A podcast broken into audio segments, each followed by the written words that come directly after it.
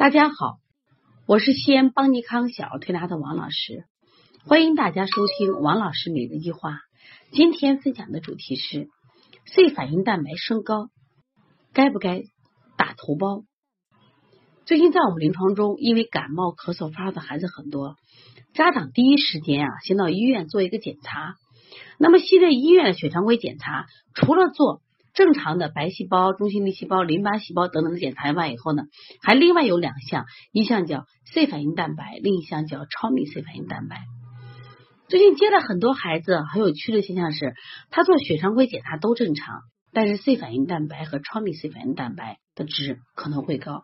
医生说你这孩子细菌感染了，是要打头孢的。那么到底 C 反应蛋白是什么东东呢？我想。我在这里先跟妈妈解释一下，在我解释跟前呢，我想我想借用一下北京著名儿科医生张思来育儿微访谈的一段话。在这里呢是有一个妈妈给他提问说，两岁孩子发热流涕咽痛三天，带去医院看病，化学检验 C 反应蛋白升高，医生考虑为细菌感染，给予抗生素治疗。请问 C 反应蛋白升高就能是证明细菌感染吗？看样子有这样的疑惑的。家长还不少，张大夫给他回答说：“首先必须肯定的是，C 反应蛋白不是细菌感染的特异性指标。那么，什么是人类 C 反应蛋白呢？它是指在机体受到感染或者组织损伤时，血浆中一些急剧上升的蛋白质。”称为 C 反应蛋白。当机体在各种炎症、组织损伤、心肌梗塞、手术创伤、放射性损伤等疾病发作后，数小时 C 反应蛋白在血中的浓度就会急剧升高。一旦病变好转时，又迅速降至正常。那么，对于一些发热的患儿，临床医生常常利用 C 反应蛋白。是否升高来鉴别是细菌还是病毒感染？一旦发生细菌感染引起的炎症，C 反应蛋白水平即升高；而病毒性感染 C 反应蛋白大都正常或稍高。可是也有一些病毒感染，比如腺病毒、巨细胞病毒、麻疹等病毒感染时，C 反应蛋白也会升高。同时，一些炎性如风湿热、类风湿关节炎都可以使 C 反应蛋白升高。所以，不能仅凭 C 反应蛋白升高而诊断为。诊断发热为细菌感染，必须要结合临床症状和其他的检查方法确诊。因此，见到 C 反应蛋白就认为是细菌感染而用抗生素的做法也是不妥的。这是刚才我在选了张思来在育儿微访谈的一段话。其实我自己深有体会，我也是对。见 C 反应蛋白高就认为细菌感染用抗生素的做法是持有这个自个人的那个意见的，因为我们在临床中发现啊，往往就是孩子一发热的时候，家长紧张呀，当天去给孩子做血常规化验单，那么这个有很多数据不准，但如果在二十四小时以后，甚至在中间发热或者咳嗽的时候做血常规化验单，基本都准确。但是为什么血常规化验单？它一切正常，C 反应蛋白高。那我们经常查一些百度的知识，都认为是细菌感染。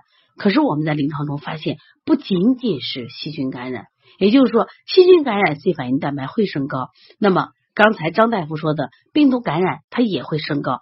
那么我们发现，很多孩子吃了过敏的食材，或者处在过敏的环境，它引起的发烧，它这个 C 反应蛋白也高。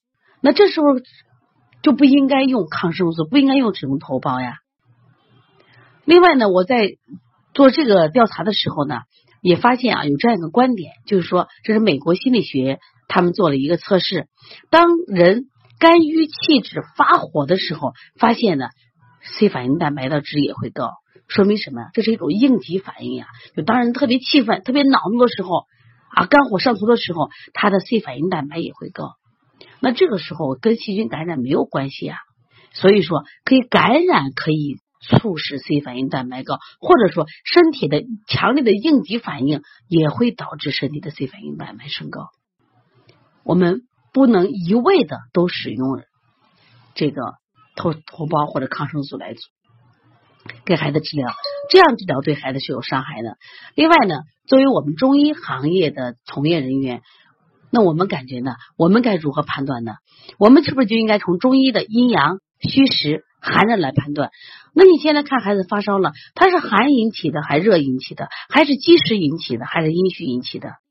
我想从这个角度来判断，会更加细致、更加准确。说西医现在的发展是仪器啊，包括检查手段越来越先进，那帮助我们诊断了可能我们很多就是看不见的内在的疾病。但是呢，很多时候呢，西医也在发展，就包括对 C 反应蛋白的理解。我们也希望我们的妈妈和同行们，当遇到你孩子 C 反应蛋白升高的时候，多观察一下孩子的状况，多从中医的角度看孩子是不是积食引起的发烧，孩子是受寒引起的发烧。我想这样的话可以避免我们的孩子被过度治疗。我经常给大家讲一句话：过度治疗对孩子的伤害远远大于疾病本身的伤害。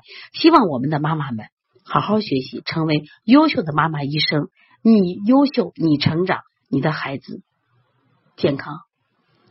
如果你的孩子有这样的问题，可以加王老师的微信幺八零九二五四八八二九，也可以参与我们关于小儿推拿基础班的学习，小儿推拿辩证提高班的学习。我们还为妈妈们，包括同行开设了小儿推拿讲师班、小儿推拿临床跟诊班、开店班，希望大家。通过不断的学习，提高我们的辩证水平；通过不断的学习，掌握更多的医学保健常识。当疾病来临的时候，我们才不会焦虑，不会恐惧，让健康始终伴随在我们身边。